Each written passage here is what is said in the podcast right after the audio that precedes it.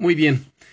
Vamos a hablar hoy acerca de la senda de Dios hacia la plenitud de vida. Y nuestra próxima lección estaremos continuando con cualidades del carácter, que vamos a entrar a ver una etapa muy interesante. Eso será nuestra próxima lección, que tiene que ver con la erosión del carácter, esos problemas, esas, eh, esos detalles, pues difíciles, críticos, que de repente surgen o que permitimos que surjan en nuestro carácter, pero para que podamos entrar en ello, la próxima semana es importante que hoy veamos esta lección. Esta lección se llama La senda de Dios hacia la plenitud de vida. ¿Cuál es el propósito de esta lección? Como les decía, bueno, nos va a ayudar y nos va a preparar para entrar a la siguiente, para dar continuidad a nuestro estudio sobre las cualidades y desarrollo del carácter. Y también uno de los propósitos es conocer y entender que Dios nos trazó una senda cuyo fin es la plenitud de gozo, es la plenitud de vida. Recuerden que el Señor Jesucristo en el Evangelio de San Juan, en el capítulo 10, versículo 10, refiriéndose a los falsos maestros, digo que es un texto que continuamente lo aplicamos hacia el diablo, hacia Satanás, que el Señor lo reprenda en el nombre de Jesús, y que por supuesto se puede aplicar porque así lo hacemos, pero estrictamente se refiere a los falsos maestros. Y entonces el Señor los llama ladrones y salteadores, y les dice, pero el ladrón no vino sino para robar y matar y destruir. Mas yo he venido para darles vida y para que la tengan en abundancia. Así que es muy importante que podamos conocer, poder entender que Dios nos ha trazado a los creyentes perdón, una senda cuyo fin es la plenitud de gozo, es la plenitud de vida, pero esto no siempre se logra, ya que el hombre llega a fluctuar debido a qué? A sus deseos egoístas y pecaminosos. Cada uno de nosotros, muy dentro de nuestra carne, muy dentro de nuestro ser, hermanos, en nuestra carne, tenemos esas pasiones y esos deseos egoístas y pecaminosos, a los cuales el Señor en su palabra nos invita y nos exhorta a que crucifiquemos continuamente, día a día, nuestra carne con sus pasiones y deseos. Si no los crucificamos, estos nos van a hacer tropezar y nos van a hacer que nos estemos apartando poco a poco de Dios. Y vamos a enseñar dos principios interesantes el día de hoy. El primero que acabo de mencionar, que es la promesa de Dios. Él nos está haciendo una promesa, plenitud de gozo. El cristiano no tiene que vivir triste, deprimido, agobiado por los problemas, agobiado por las dificultades. El Señor, recuerden en su palabra, Él no nos promete que jamás tendremos problemas, Él no nos promete terminar con nuestras dificultades. Al contrario, Él nos dice, en el mundo tendréis aflicción, pero confíen, yo he vencido al mundo. En medio de la aflicción, Él promete darnos la salida para que podamos triunfar. Él nos promete dar el, eh, nos, ha prometido darnos el poder del Espíritu Santo para vencer toda adversidad, para vencer toda tentación, para vencer sobre todo pecado. Él ha prometido darnos la sabiduría, la inteligencia para tomar decisiones correctas y triunfar en nuestra vida cristiana, es decir, vivir en una plenitud de gozo observando, experimentando el poder de Dios, el poder libertador, el poder sanador, el poder restaurador, Dios ha prometido estar con nosotros. Jesucristo nos dice, he aquí, enseñándoles que guarden todas las cosas que les he mandado, y aquí que yo estoy con vosotros todos los días y hasta el fin del mundo. Entonces, la primera promesa de Dios es que plenitud de gozo. Yo les pregunto, ¿Ustedes tienen en este momento esa plenitud de gozo? Debemos de movernos en ello. Y en medio de los problemas gozarnos, Señor, yo me gozo no por el problema, sino me gozo porque tú has prometido estar conmigo, tú has prometido darme la salida, tú has prometido darme la victoria, y tu palabra dice que en Cristo somos más que vencedores, y que si tú eres por nosotros, ¿quién contra nosotros? Entonces yo no me gozo por el problema, yo no le doy gracias a Dios por el problema, no le doy gracias a Dios por la dificultad, sino le doy gracias a Dios porque Él cumple sus promesas en medio del problema. Porque imagínese estarle dando gracias a Dios por la muerte de alguien, por un accidente, pues no, hay gracias por el accidente, no, no es gracias por el accidente, es gracias, Señor, porque en medio de esta situación vemos tu mano de poder guardándonos, protegiéndonos, liberándonos, dándonos la salida, dándonos la solución, preservando nuestras vidas. Es por ello que le damos gracias. Y el segundo propósito es que el ser humano tiene un problema, es decir, es el problema del hombre. ¿Cuál es el problema del hombre? Los deseos egoístas pecaminosos. Cuando el Señor murió en la cruz del Calvario, cuando Él dio su vida, Él allí llevó todos nuestros pecados. Él allí pagó el precio de nuestros pecados. Y entonces, eso no significa que cuando le recibimos automáticamente desaparecen de nosotros los deseos egoístas. ¿Desapareció qué? La culpa del pecado. Él ya la pagó. Ya no hay más condenación. Pero nosotros, nuestra responsabilidad es día a día crucificar nuestra carne con sus pasiones y con sus deseos egoístas y pecaminosos. Así que al término de esta lección, hermanos, tenemos que entender que Dios nos ha prometido a todos, a todos los creyentes, a todos los que caminamos por la senda de Dios en esa plenitud de gozo, pues una vida de victoria, una vida de fecundidad, de pureza, de comunión, de compañerismo y de amor, pero cuando el hombre se aparta de la senda de Dios debido al pecado, se siente desalentado y derrotado, infecundo, no puede dar fruto, no puede llevar más fruto para la gloria de Dios. Puede haber alguien que diga, no, pero pues yo sigo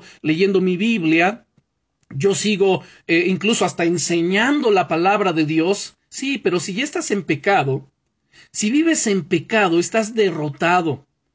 No puedes estar dando fruto, por supuesto que no, eso es infructuoso.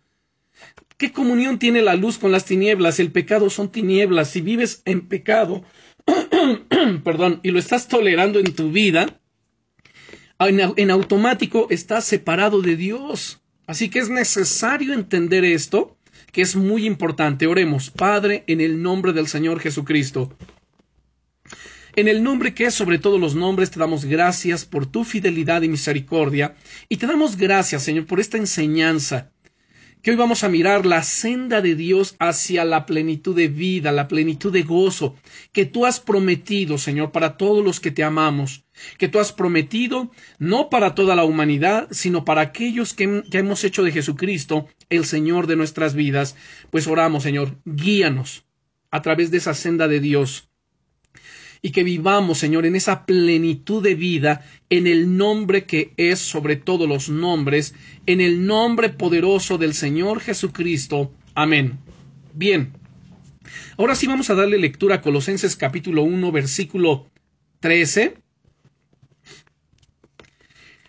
Colosenses 1.13 dice, el cual nos ha librado de la potestad de las tinieblas y trasladado al reino de su amado Hijo Jesucristo. Noten, este texto es tan revelatorio, hermanos, porque nos está mostrando a quién pertenecemos el día de hoy.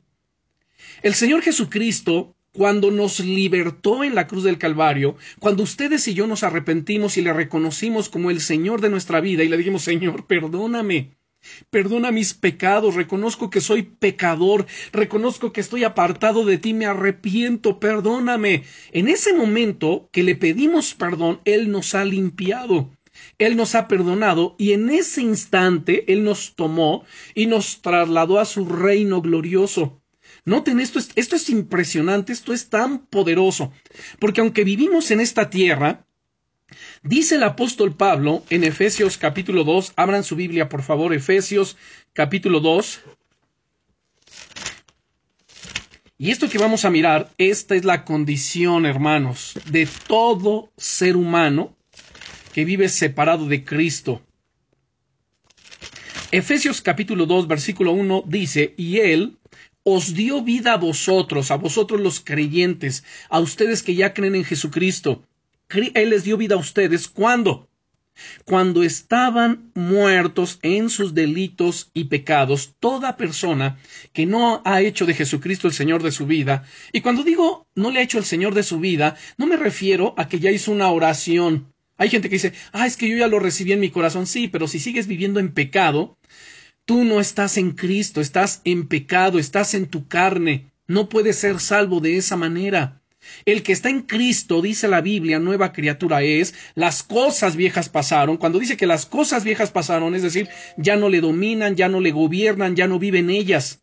Y ahora todo es hecho nuevo. Si alguien dice, no, es que yo estoy en Cristo, las cosas viejas pasaron, Él ya me perdonó. Pero si vives en pecado continuamente, entonces no, no ha sido perdonado tu pecado. Aún estás en tu carne, aún estás en, eh, muerto en medio de ello y solamente eres un religioso o una religiosa bien informada o doctrinalmente informada, nada más. Pero no ha nacido de nuevo. Y esta es la condición, note nuevamente Efesios 2.1, y Él les dio vida a ustedes cuando estaban muertos en sus delitos y pecados, dice el verso 2, en los cuales anduvisteis en otro tiempo, siguiendo la corriente de este mundo, conforme al príncipe de la potestad del aire, el espíritu que ahora opera en los hijos de desobediencia. Satanás es el príncipe de la potestad del aire. Él es el príncipe de este mundo. Todo este mundo, todo el sistema mundial está bajo el maligno. Dicho de otra manera, este mundo está en tinieblas, en oscuridad, y ustedes y yo vivíamos así. Por eso Colosenses capítulo 1 versículo 13 nos dice, el cual nos ha librado de la potestad de las tinieblas y trasladado al reino de su amado Hijo Jesucristo. Pues aunque ahora ustedes y yo seguimos viviendo en medio de este mundo de tinieblas, de oscuridad, gobernado por el príncipe de la potestad del aire, pero en medio de este mundo ahora hemos sido trasladados al reino glorioso de nuestro Señor Jesucristo. Y ahora vivimos rodeados, eh, digamos, en nuestro ser, en luz, esa luz de Cristo, Él es la luz del mundo. Vivimos en Él. Y cuando dice, ustedes son la luz del mundo, sí, el mundo está en tinieblas y donde nosotros vamos, esa luz gloriosa de Jesucristo, de ese reino poderoso, está moviéndose en nosotros y a través de nosotros. Esto tenemos que entenderlo. Por eso Jesús, cuando envió a sus discípulos, Él les dijo, a ver, ustedes están en el mundo, mas no son del mundo. Si ustedes fueran del mundo, pues el mundo amaría lo suyo, pero como no son del mundo, el mundo se opone, el mundo los aborrece. Entonces, Toda esta frase de nos ha librado de la potestad de las tinieblas encierra la idea de que a través de la salvación somos qué? Rescatados de la tiranía de las tinieblas. Las tinieblas ya no tienen potestad sobre nosotros. Satanás y sus demonios no tienen autoridad, no tienen potestad sobre nosotros, a menos que alguien, como ya dije, esté en pecado y le esté dando lugar en su vida. De esta manera, se amplía un importante tema del Antiguo Testamento. En el libro de Éxodo, en el capítulo 6 y versículo 6 nos dice, Por tanto dirás a los hijos de Israel, Yo soy el Dios eterno, y yo os sacaré de debajo de las tareas pesadas de Egipto, y os libraré de su servidumbre, y os redimiré con brazo extendido y con juicios grandes. Saben, hermanos, este pasaje es paralelo a lo que nosotros vivimos. ¿Cómo? Bueno, cuando el pueblo de Israel, que, era el, que es el pueblo de Dios, se encontraba en Egipto, Egipto es una representación o un tipo del mundo. Faraón, quien gobernaba Egipto, es un tipo de Satanás, de sus demonios, y el pueblo de Dios estaba en esclavitud, subyugado. Así estábamos nosotros, en esclavitud, subyugados por Satanás, por sus demonios y por el pecado. Y el Señor entonces promete libertad a su pueblo. Por tanto dirás a los hijos de Israel, yo soy el eterno, y yo sacaré de debajo de las tareas pesadas de Egipto, y os libraré de su servidumbre, y os redimiré con brazo extendido y con juicios grandes. Y así como Dios los liberó a ellos, Él nos ha liberado a nosotros. Luego en el capítulo 14, versículo 30 de Éxodo, Éxodo 14 y versículo 30, dice, Así salvó Dios aquel día a Israel de mano de los egipcios, e Israel vio a los egipcios muertos a la orilla del mar, cuando el Señor los sepultó en el mar rojo. Saben, hermanos, Dios ha prometido victoria completa, total y absoluta para nosotros, en medio de cualquier adversidad, en medio de cualquier problema, en medio de cualquier opresión. De repente el enemigo como, como Faraón y sus soldados vienen detrás de nosotros tratando de apresarnos, tratando de volver a cautivarnos, pero el Señor se levanta como poderoso gigante para vencerlos y derrotados y quedan postrados, avergonzados y confundidos en el nombre poderoso de Jesucristo. Ahora, esto que ya leí de estos dos pasajes de Éxodo capítulo 6 y del capítulo 14 incluye el rescate, hermanos, del peligro, la muerte, la enfermedad y de situaciones adversas en general. Dios nos ha prometido esto exactamente para nosotros. El rescate de qué? De todo tipo de peligro. No tenemos nada que temer si estamos en la voluntad de Dios. Si estamos sometidos a Dios, hermanos, no tenemos nada que temer. Si estamos haciendo la voluntad de Dios, no de nuestros pensamientos, no de nuestra carne, sino la voluntad de Dios, amando, perdonando, honrando, haciendo pues eso, la voluntad de Dios.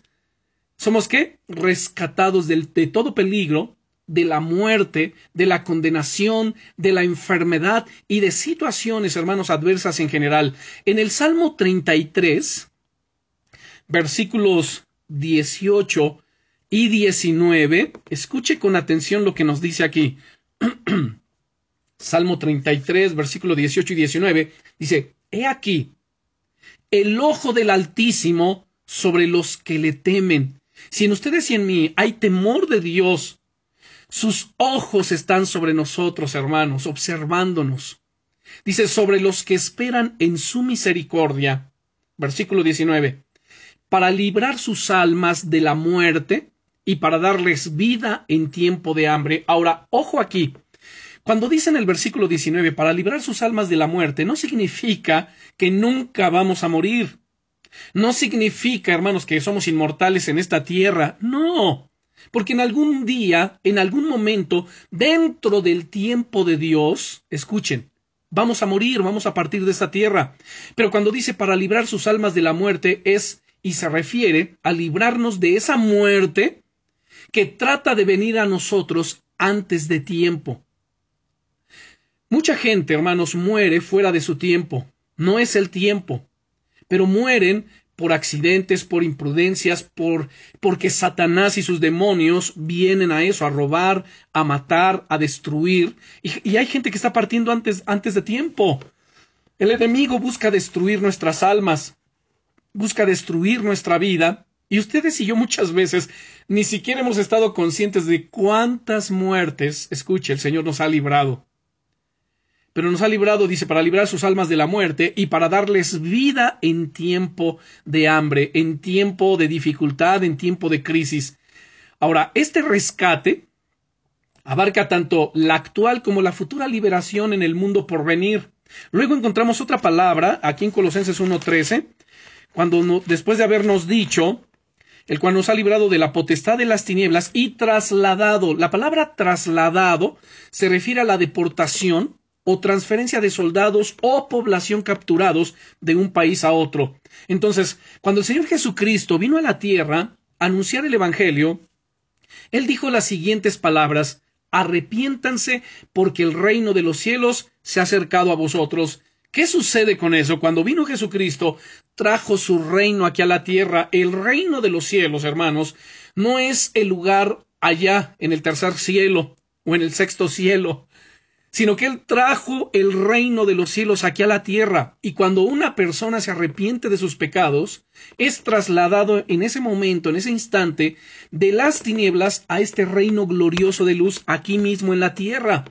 Y las tinieblas ya no tienen potestad, y esto tenemos que entenderlo porque hay muchos creyentes, hay muchos cristianos que al no entenderlo, caminan en derrota, caminan en aflicción, caminan en tormento, y no es así somos creyentes, somos hijos de Dios y estamos en este mundo, pero ya no somos del mundo, vivimos y nos movemos en el reino de Dios, somos la luz y donde quiera que vamos resplandecemos, donde quiera que vamos irrumpimos en el reino de las tinieblas, dando libertad a los cautivos, sanando a los enfermos, eh, poniendo en libertad a los oprimidos, dando la prédica del año agradable del Señor, donde quiera que vamos, hermanos, somos luz, irrumpimos en medio de las tinieblas, y las tinieblas no prevalecen contra la luz. Así que ninguna tiniebla, ninguna fuerza del enemigo puede prevalecer contra nosotros. Somos la gente del reino, gente del reino de Dios. Grábenselo. Usted puede decir, yo soy gente del reino. Y ha habido una transferencia en mi vida. He sido transferido del reino de las tinieblas al reino glorioso de Jesucristo, al reino de la luz. Entonces, la transferencia del creyente fue así, de subordinado a la autoridad de Satanás, a subordinado ahora a la autoridad de Cristo. Y se le describe como el paso hacia otro reino. Los versículos subsiguientes, aquí en Colosenses capítulo 1, versículos 13, si seguimos leyendo del 14 al 16, note lo interesante, lo poderoso que dice aquí. Dice, en quien tenemos redención. La palabra redención es rescate en quien tenemos redención por su sangre, el perdón de pecados. Él, Jesucristo, es la imagen del Dios invisible, el primogénito de toda creación, porque en Él, en Jesucristo, fueron creadas todas las cosas, las que hay en los cielos y las que hay en la tierra, visibles e invisibles, sean tronos, sean dominios, sean principados, sean potestades, todo fue creado por medio de Él y para Él. Esto, como pueden darse cuenta, hermanos, esto es poderoso. Y debemos de creerlo con todo nuestro corazón en el nombre poderoso de Jesucristo. Porque estos versículos que hablan de redención de Cristo como trayéndonos a un lugar donde reina la perfección, la totalidad, es decir, la suficiencia, esa autoridad o habilidad espiritual de vivir victoriosamente por encima y a pesar de los poderes invisibles de las tinieblas. Satanás dice yo soy el príncipe de este mundo, sí, pero Jesucristo es el rey de reyes y el señor de los señores, y Él nos ha dado ese poder y esa autoridad para echarlos fuera en el nombre poderoso de Jesucristo, para quebrantar todo poder del enemigo, y esto se hace realidad, hermanos, en oposición a lo meramente teórico. Escuchen esto, cuando, número uno, cuando vivimos y amamos como, ciudadanos del reino de Dios, de este reino celestial, se manifiesta esta gloria, se manifiesta este poder. En Filipenses capítulo 3, vea Filipenses capítulo 3 y versículo 20.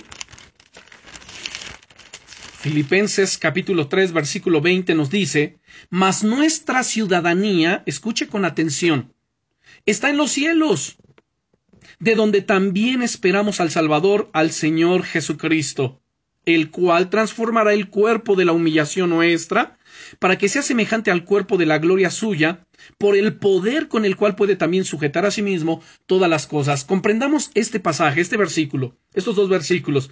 Mas nuestra ciudadanía está en los cielos.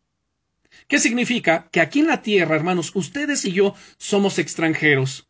Tenemos un hogar, sí, tenemos una casa donde vivimos, la habitamos, pero finalmente esta casa y todos los bienes materiales que podemos ver alrededor nuestro se van a quedar. No son eternos, se van a quedar. Nuestra ciudadanía está en los cielos. El Señor Jesucristo en San Juan capítulo 14, versículo 1 y 2, él hablando con sus discípulos dijo una verdad tan impresionante que debemos de albergar, de atesorar en nuestro corazón.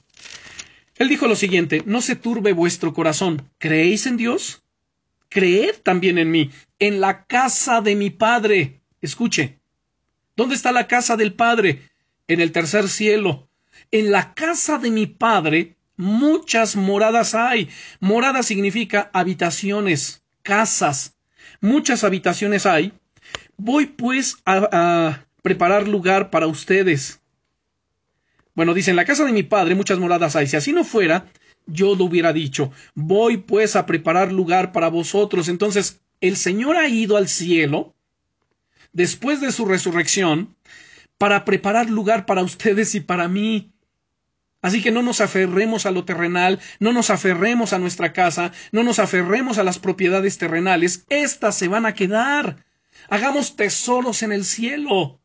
Con esto no quiero decir, ah, seamos holgazanes y no mejoremos nuestras casas, no mejoremos nuestras propiedades, dejemos de trabajar. No, no, no, no estoy diciendo eso. Hagamos lo que es correcto aquí en la tierra, pero con la mirada puesta en el cielo.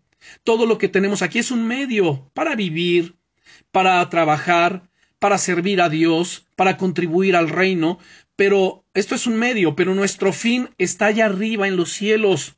Dice el verso 3, y si me fuere y os prepararé lugar, vendré otra vez. ¿Qué estamos aguardando? La venida de nuestro Señor Jesucristo. Y los tomaré a mí mismo para que donde yo estoy, vosotros también estéis. Entonces regreso a Filipenses 3:20, más nuestra ciudadanía está en los cielos, de donde, de donde también esperamos al Salvador, al Señor Jesucristo, el cual, el cual transformará el cuerpo de la humillación nuestra, este cuerpo carnal, este cuerpo que se duele, este cuerpo que se enferma, este cuerpo que se va deteriorando día tras día o año tras año, Él lo va a transformar y nos dará un cuerpo glorificado, semejante al de Él. Dice, para que sea semejante al, al cuerpo de la gloria suya, por el poder con el cual puede también sujetar a sí mismo todas las cosas. Vea qué poderoso es esto. Ahora, en segundo lugar, utilizamos la divisa del reino. Hay una divisa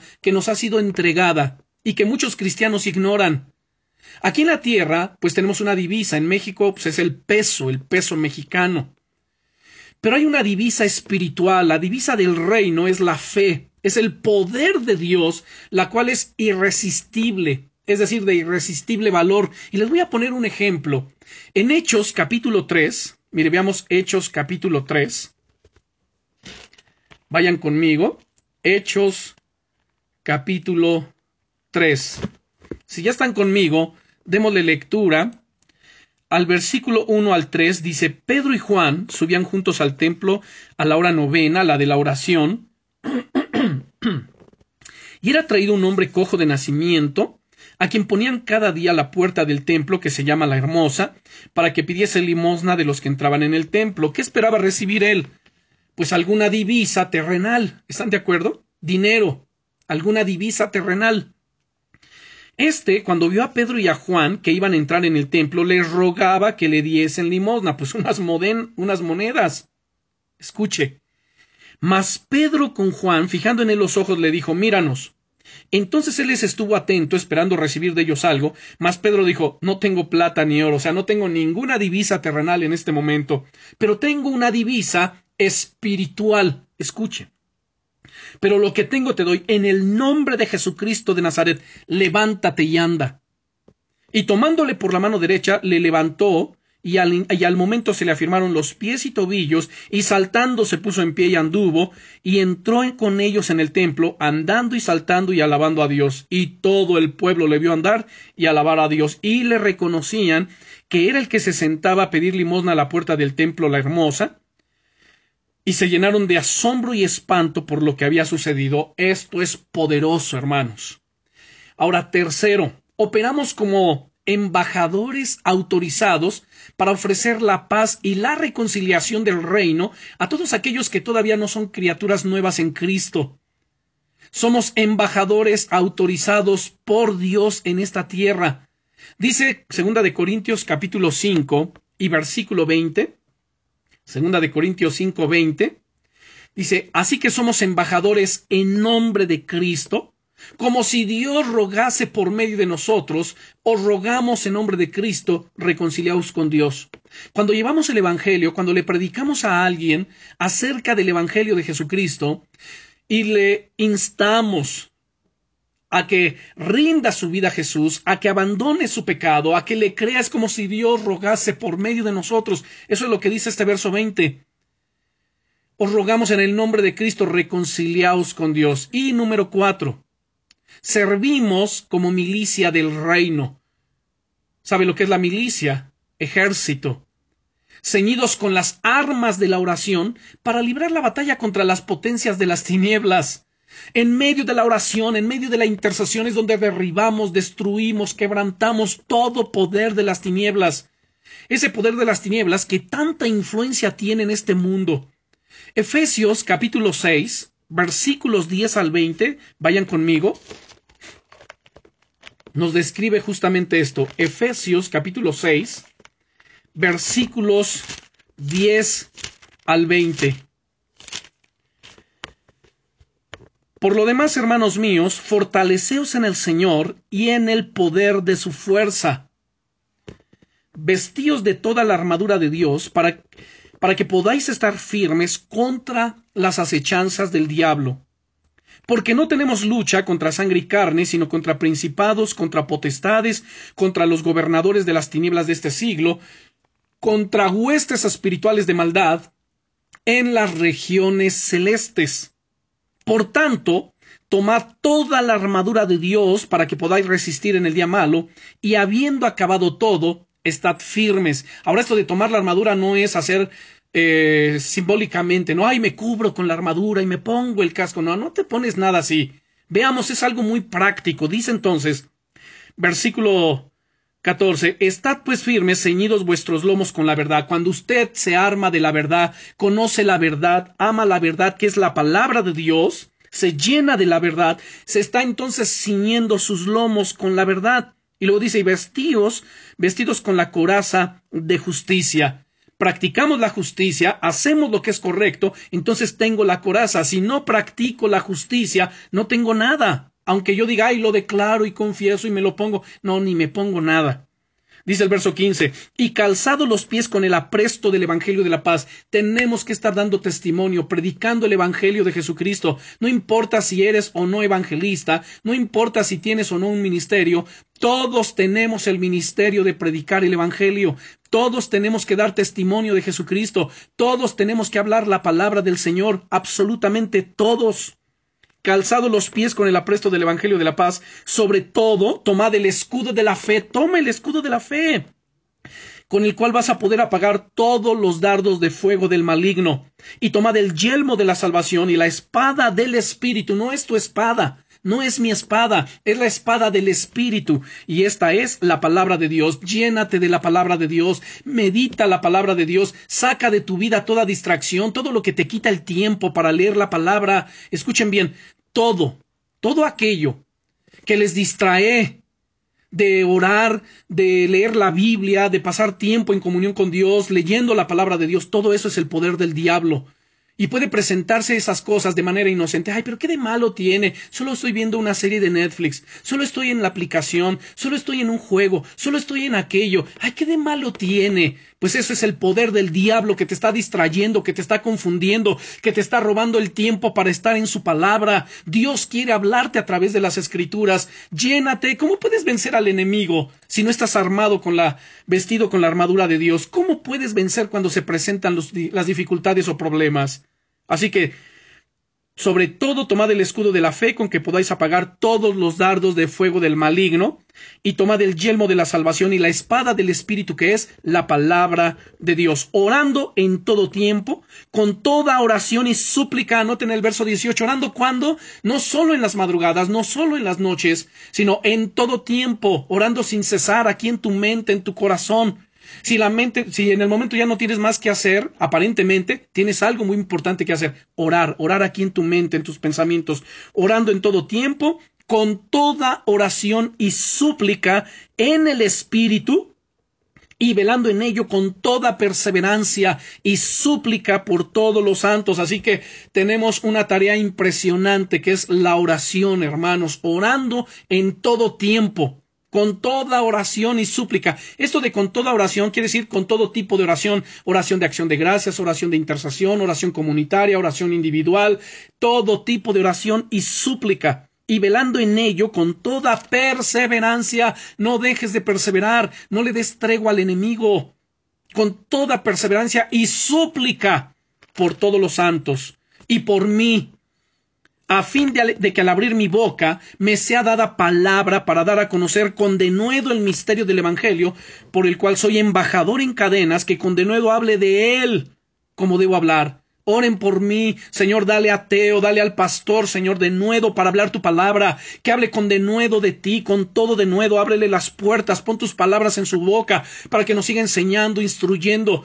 Todos tenemos que estar en esta tarea involucrados, hermanos, en el nombre poderoso del Señor Jesucristo. Que Él se glorifique en nuestras vidas, que Él se glorifique en nuestros hogares, que Él se glorifique en nuestras vidas. Así que perseveremos en el nombre poderoso de Jesús.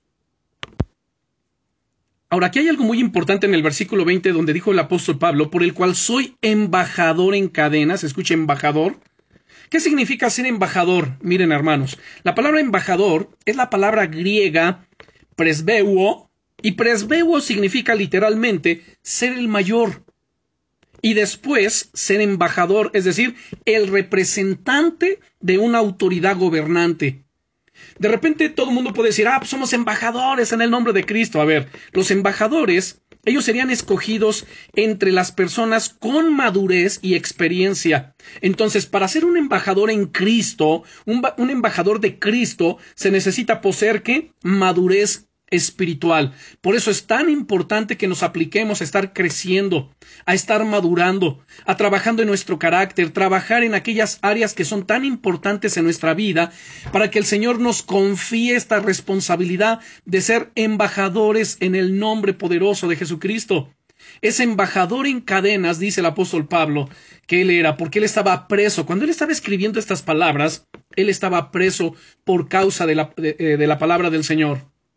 Ahora, aquí hay una terminología muy interesante que es del reino. La terminología del reino contiene más que cuadros poéticos. Ella es prácticamente aplicable a nuestro vivir total. Ustedes y yo, hermanos, nos movemos día a día en el reino de Dios. El reino de Dios no es cuando nos muramos y vayamos al cielo. El reino de Dios está entre nosotros. El Señor Jesucristo dijo algo muy importante. Ustedes recuerden esto. Arrepentíos porque el reino de los cielos se ha acercado a vosotros. ¿Dónde está el reino de los cielos? Aquí. Cuando Jesús hablaba con Nicodemo en San Juan capítulo 3 y le decía, mira Nicodemo, de cierto, de cierto te digo, que el que no naciere de nuevo no puede ver el reino de Dios. Entonces, cuando uno nace de nuevo, por el poder del Espíritu Santo aquí en la tierra, uno, en, uno puede ver el reino aquí. Luego dice, el que no naciere de agua y del Espíritu no puede entrar en el reino de los cielos. Si una persona se dice creyente, pero en realidad no ha nacido de nuevo, no ha entrado en el reino de los cielos, y si no entra al reino de los cielos, no lo puede ver y no, no es salvo.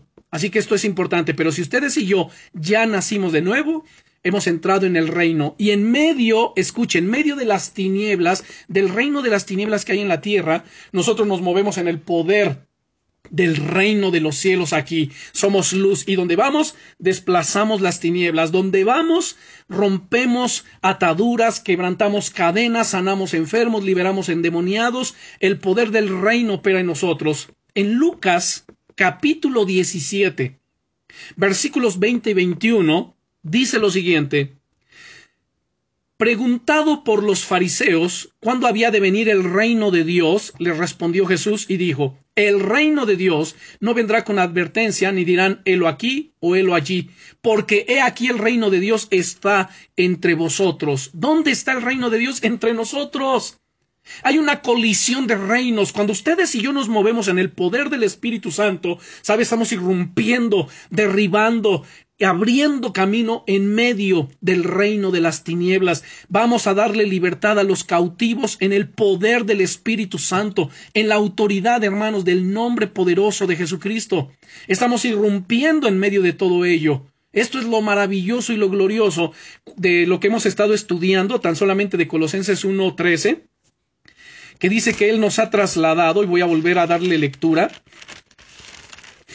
el cual nos ha librado de la potestad de las tinieblas. Él rompió nuestras cadenas, desbarató nuestras ataduras y fuimos trasladados del reino de las tinieblas, de la potestad de las tinieblas, al reino glorioso y poderoso de su amado Hijo Jesucristo. Esto es lo maravilloso, hermanos. Esto es lo glorioso. Y ahora, escuche con atención. Y ahora, ustedes y yo cuando recibimos a Jesucristo en nuestra vida, tenemos a nuestra disposición todas las promesas de Dios que están en la Biblia. La Biblia contiene alrededor de ocho mil promesas. Y obtenemos esas promesas en nuestra vida solo cuando vivimos como Dios ordena. Si alguien vive de manera desordenada y dice, ah, es que yo reclamo tal promesa, pues aunque digas y te desgañotes ahí gritando y declarando, no va a pasar nada. Solamente las obtenemos cuando nuestra vida vive en consecuencia, en una vida ordenada con Dios, con su palabra, cuando vivimos alineados a sus mandamientos. Y como no siempre vivimos de una manera perfecta, Dios ha provisto ayuda para que caminemos por su senda y para que nos levantemos cuando tropezamos. Ahora, no hay justificación para tropezar. La Biblia dice, someteos pues a Dios, resistid al diablo y él huirá de vosotros. Tenemos una promesa gloriosa y la promesa de Dios, en primer lugar, ¿cuál es? Plenitud de gozo, plenitud de vida. Hay una senda, tracen en su mente una senda imaginaria, vean un camino, que lleva a donde el destino es la plenitud, a ese sentido de vida, de gozo. La Biblia tiene muchísimas promesas para los que caminamos por su senda. Ahora voy a darles algunos pasajes bíblicos que contienen algunas de estas promesas. Miren, la senda de Dios, ese camino por el que vamos transitando, es ese camino nos lleva a andar en qué? En el espíritu. Si andas en la senda de Dios, andas en el espíritu. Entonces estás caminando en la luz y andas en la verdad, es decir, en obediencia. Y los resultados de andar por la senda de Dios va a ser victoria en tu vida y fecundidad, vas a dar el fruto correcto. Veamos Gálatas capítulo 5. Abramos nuestra Biblia, Gálatas capítulo 5, en el nombre poderoso de Jesucristo, versículo 16. Dice, digo pues, andad en el Espíritu, en esta senda de Dios, y no satisfagáis los deseos de la carne. Piensa por un momento, ¿qué deseos de mi carne hay con los que estoy luchando, con los que estoy batallando? No les suplas, no, sácalos ya de tu vida en el nombre de Jesús. Porque el deseo de la carne es contra el espíritu y el del espíritu es contra la carne y estos se oponen entre sí para que no hagáis lo que quisiereis.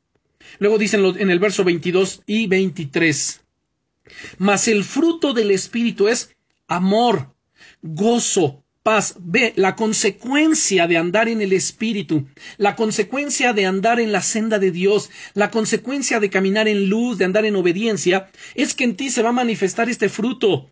Amor, gozo, paz, paciencia, benignidad, bondad, fidelidad, mansedumbre, templanza. Cuando hay algún cristiano que dice es que yo no experimento eso, es que yo no estoy manifestando eso, sí, porque quizá no estás caminando, no estás andando por la senda de Dios, no andas en el Espíritu, quizá lo que andas haciendo es satisfaciendo los deseos egoístas de tu carne. Y ese es el gran problema.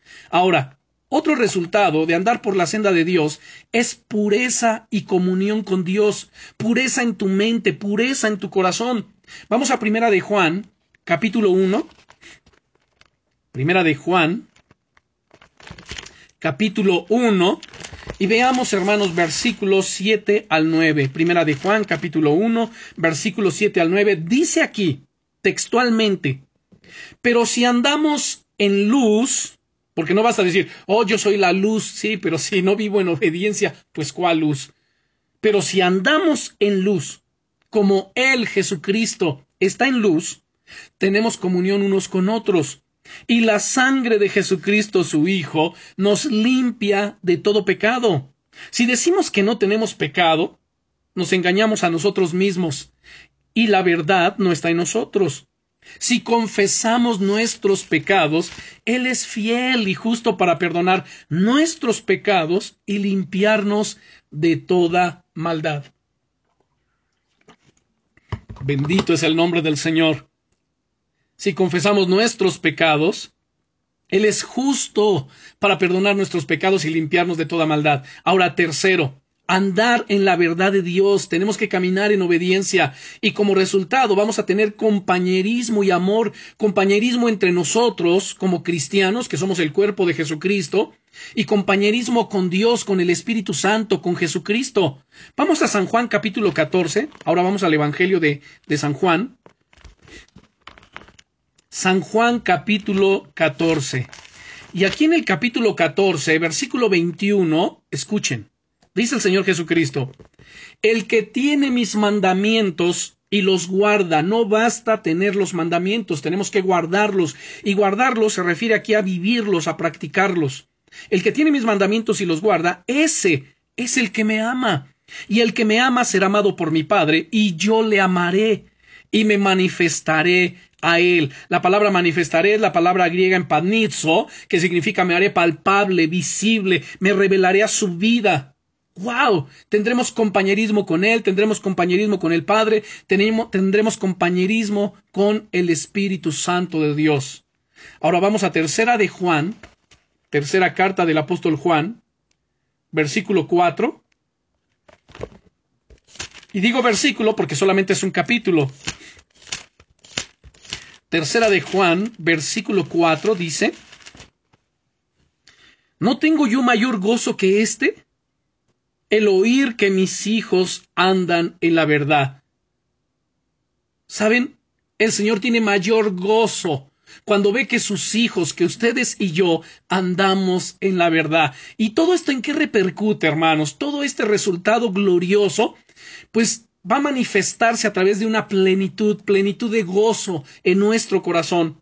No importa qué situación estemos atravesando, no importa qué estemos viviendo, no importa si hay algún problema o dificultad en medio de ello que nos gozamos. Y no nos gozamos por el problema en sí, como ya lo dije al principio, sino nos gozamos porque en medio de ello Dios manifiesta su poder, Dios manifiesta su gloria, Dios manifiesta su liberación, su salvación, su sanidad para nuestras vidas. Por ejemplo, viene una enfermedad. Pues yo no doy gracias por la enfermedad, sino doy gracias por el milagro de sanidad que el Señor va a hacer. No es, ay Señor, gracias porque tengo este problema de salud. No, no, no, es gracias Señor, porque mis ojos mirarán tu poder. Gracias por la sanidad que tú ya pagaste por mí en la cruz del Calvario. Gracias por esto. Así que, y esto repercute en qué? En tener plenitud de gozo. En el Salmo 16, véanlo por favor. Salmo 16, versículo 11. Salmo 16, versículo 11, dice el salmista, me mostrarás la senda de la vida. ¿Y por dónde andamos? ¿Qué estamos enseñando? Eso justamente, la senda de la vida. Y el deseo del corazón del Señor es que lo conozcamos. Me mostrarás la senda de la vida en tu presencia. Hay plenitud de gozo, delicias a tu diestra para siempre. Ya, ya, dije hace rato, si alguien no experimenta esa plenitud de gozo, es porque tal vez no anda en la senda de vida, tal vez anda en la carne, anda en sus emociones, anda en su pecado, por eso no experimenta esa plenitud de gozo. Además experimentamos también, ¿saben qué? Satisfacción en nuestra alma. Ya que estamos en el libro de los Salmos, veamos el capítulo 107. Vamos a Salmos, capítulo 107 el Salmo 107 y versículo 9. En el versículo 9 leemos, porque sacia al alma menesterosa y llena de bien al alma hambrienta. Hay satisfacción, sacia al alma necesitada, menesterosa, y llena de bien al alma hambrienta. Así que Él conoce la situación, la necesidad de cada uno de nosotros. Ninguna situación o necesidad, hermanos, a Dios le sorprende, ni tampoco le toma de, desprevenido. Él todo lo sabe. Y finalmente tenemos paz. Hay paz en nuestro corazón, hay shalom, plenitud, totalidad, armonía, éxito, bienestar, ausencia de conflicto. Vean Isaías capítulo 26, versículo 3. Isaías capítulo 26 y versículo 3 dice aquí, tú guardarás en completa paz a aquel cuyo pensamiento en ti persevera porque en ti ha confiado. ¿A quién Dios guardará en completa paz? No a todos, a aquel cuyo pensamiento en ti persevera. Si nuestros pensamientos están perseverando en Dios, en su palabra, en todo lo bueno, lo justo, lo honesto, lo amable, lo que es de buen nombre, en todo lo que concierne a Dios, Él nos guardará en completa paz. Pero si el pensamiento de alguien está divagando, o está enfocándose en el pecado, en la sensualidad, en la carnalidad, en otras cosas, Dios no lo puede guardar en completa paz. Es un error pensar ello.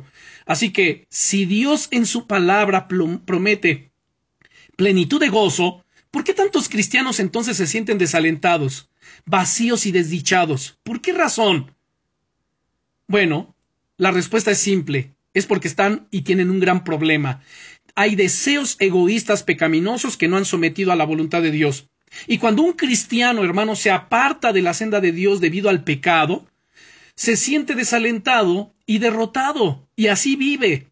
Los pasajes bíblicos, hermanos, que les voy a mostrar ahorita, van a mostrar los problemas que de no resolverse alejarán de Dios a una persona. Recuerden, vamos por la senda de Dios, pero de repente alguien tuerce el camino, se desvía porque el pecado le llamó la atención, por la sensualidad, el, el, diablo le está coqueteando y ya se desvía. Y entonces comienza y va a comenzar a experimentar una vida vacía, culpabilidad, tristeza, depresión, enemistad, desaliento, se va a sentir desdichado, infeliz. Es así. Y no es que uno declare, es simplemente lo que está sucediendo. Y entonces debe de entender que en su vida, que en su corazón está el yo pecaminoso. En Romanos capítulo 7, versículo 18, leemos lo siguiente. Romanos capítulo 7, versículo 18. Dice aquí, y yo sé que en mí, esto es, en mi carne, no mora el bien, porque el querer el bien está en mí, pero no el hacerlo, así que hay una lucha continua. Por eso somos exhortados a andar en el espíritu y no satisfacer los deseos de la carne. Cuando estamos conscientes de esto, ah, ya vi, mi enemigo está aquí adentro en mi cuerpo, es mi carne. Y si yo le alimento, si yo le satisfago, me va a hacer tropezar, me va a hacer caer, me va a hacer eh, ofender a Dios y no quiero hacerlo. Por esto tenemos que crucificar nuestra carne con sus pasiones y deseos. Y como consecuencia del yo pecaminoso, entonces hay corrupción interior. Marcos capítulo 7, mire, vayan al Evangelio de Marcos, capítulo 7, versículos 21 y 22. Dice el Señor Jesucristo, Marcos capítulo 7 versos 21 y 22, dice, porque de dentro del corazón de los hombres, mire, cuando hay un corazón que no ha sido transformado, que no ha sido renovado por el Señor, que no ha sido rendida cada área de su vida, pues mire esa corrupción interior que hay. Dice Jesús, porque de dentro del corazón de los hombres salen los malos pensamientos, los adulterios, las fornicaciones, los homicidios, los hurtos, las avaricias, las maldades, el engaño, la lascivia, la envidia, la maledicencia, la soberbia, la insensatez. Entonces, todas estas maldades de dentro salen y contaminan al hombre. Aquí no hay de que, es que el diablo me hizo caer, el diablo me hizo tropezar. No, no fue el diablo, eres tú, que has retenido tu pecado en tu corazón, tu engaño, y tu pecado te alcanza, y tu pecado te hace tropezar, y tu pecado te hace ofender a Dios. No es el diablo. El diablo utiliza situaciones, claro, porque tú le estás dando lugar por tu pecado. Tu pecado es caldo de cultivo para los demonios. Es como cuando alguien se queja. Fíjense, Ay, es que en mi casa hay un ratón o hay ratones. Sí, a ver, la pregunta es, ¿y por qué hay ratones? Porque hay basura, porque hay algo que les llama, porque hay algo que los hace tener ahí. Eh, aquí el punto no es, ay, voy a sacar los ratones. Primero, saca la basura saca todo aquello que los llama, que los atrae, y entonces a los ratones al no tener que comer, se van a ir solos, se tienen que ir. Lo mismo es con el diablo, que el Señor lo reprenda. Si en tu vida ya no hay pecado, si en tu vida continuamente estás crucificando tu carne con sus pasiones y deseos, si no le das de comer a tu carne, no la alimentas a tus pensamientos pecaminosos, pues el diablo no tiene que comer y se tiene que huir. Por eso Santiago dice, someteos pues a Dios, resistid al diablo, así lo resistes, viviendo en obediencia, viviendo en santidad, y el diablo dice, huirá de vosotros. A veces ni siquiera tenemos que hacer una liberación por, por alguien, a veces ni siquiera tenemos que ir a reprender los demonios, solamente si la persona se somete a Dios y vive en obediencia, el diablo huye. Bendito es el nombre del Señor. Ah, pero todavía hay otra cosa aquí que tenemos que tratar, los deseos perversos, hermanos. Vayan a Santiago capítulo 1 y con esto voy a ir concluyendo mi enseñanza. Santiago capítulo 1. Vamos a darle lectura al versículo 12 en adelante, en el 12 hay una bienaventuranza, dice, bienaventurado el varón que soporta la tentación, es decir, que no se rinde, que no, va, que no cae en ella como el buey va al degolladero sino bienaventurado el varón que soporta, que resiste la tentación, porque cuando haya resistido la prueba recibirá la corona de vida que Dios ha prometido a los que le aman. ¿Quiénes son los que le aman? Los que guardan su palabra, los que resisten la tentación. Luego dice en el 13, cuando alguno es tentado, lo que les estaba diciendo ahorita, no diga que es tentado de parte de Dios, porque Dios no puede ser tentado por el mal, ni él tienta a nadie, sino que cada uno es tentado cuando de su propia concupiscencia, su propio deseo carnal que vimos ya en, el Evangelio de Marcos, todo lo que está en su corazón, cuando de su propia concupiscencia es atraído y seducido. Entonces la concupiscencia, después que ha concebido, da a luz el pecado, y el pecado siendo consumado da a luz la muerte. La muerte, la palabra muerte es la palabra griega thanatos, thanatos, que significa separación. Hay dos tipos de muerte, la espiritual y la física. Toda persona separada de Cristo, ya vimos en Efesios 2.1, está muerto en sus delitos y pecados, es decir, está thanatos, separado de Dios, no tiene relación, no tiene comunión, y si se muere se va al infierno. La muerte física es cuando el alma sale del cuerpo y el cuerpo queda inerte, hay una separación. Entonces, una vez que la concupiscencia ha concebido, da a luz que el pecado, y el pecado siendo consumado da a luz la muerte, está separado de Dios. Ya no hay relación con Dios. Yo te pregunto en este momento, ¿qué deseo o qué deseos egoístas o pecados te han apartado? ¿Y qué debes hacer para resolver esto, para volver a la senda de Dios? Bueno, pues la respuesta es simple, arrepiéntete de tus pecados. Ya vimos en Primera de Juan, en el capítulo 1, ustedes van a recordar bien, versículos 7 al 9, pero si andamos en luz como Él está en luz, tenemos comunión unos con otros, y la sangre de Jesucristo, su Hijo, nos limpia de todo pecado. En el verso 9 dice que si confesamos nuestros pecados, y confesar no solamente es decir, Señor, perdóname, y al rato ahí andas en lo mismo. La palabra eh, arrepentimiento que nos lleva a confesar va a provocar en nosotros el abandono de la práctica de pecado. Yo abandono. Cuando yo digo, Señor, me arrepiento, perdóname, es porque estoy dispuesto a abandonar mi pecado, a ya no practicarlo más. Entonces, si confesamos nuestros pecados, Él es fiel y justo para perdonar nuestros pecados y limpiarnos de toda maldad. En Proverbios capítulo 28 y versículo 13 nos dice, el que encubre sus pecados no prosperará. O sea, el que no los, el que los encubre, el que los retiene allí, ese no va a prosperar, pero el que los confiesa y se aparta, alcanzará misericordia. Y esto es lo que nos hace, hermanos, volver a la senda de Dios, a la senda de la plenitud de vida, a la senda de la plenitud de gozo. Hemos sido trasladados del reino de, las tinieblas, de la potestad de las tinieblas, al reino glorioso y poderoso de su amado Hijo Jesucristo. Así que, hermanos, esta lección es muy importante para que podamos continuar con el estudio de cualidades y desarrollo del carácter, que en nuestra próxima lección estaremos hablando acerca de la erosión del carácter cómo se erosiona esas situaciones que vienen a permear nuestro rendimiento y crecimiento en Cristo. Pero recuerden, si estamos tomados de la mano de Dios en Cristo, hermanos, somos más que vencedores, somos más que victoriosos. Oremos. Padre, en el nombre poderoso de Jesucristo, te bendecimos y, y te damos gracias por esta enseñanza. Gracias, glorioso Señor, por habernos, amado Dios, trasladado de la potestad de las tinieblas al reino de tu amado Hijo Jesucristo. Y ahora andamos por tu senda, la senda de Dios que nos conduce hacia la plenitud de vida.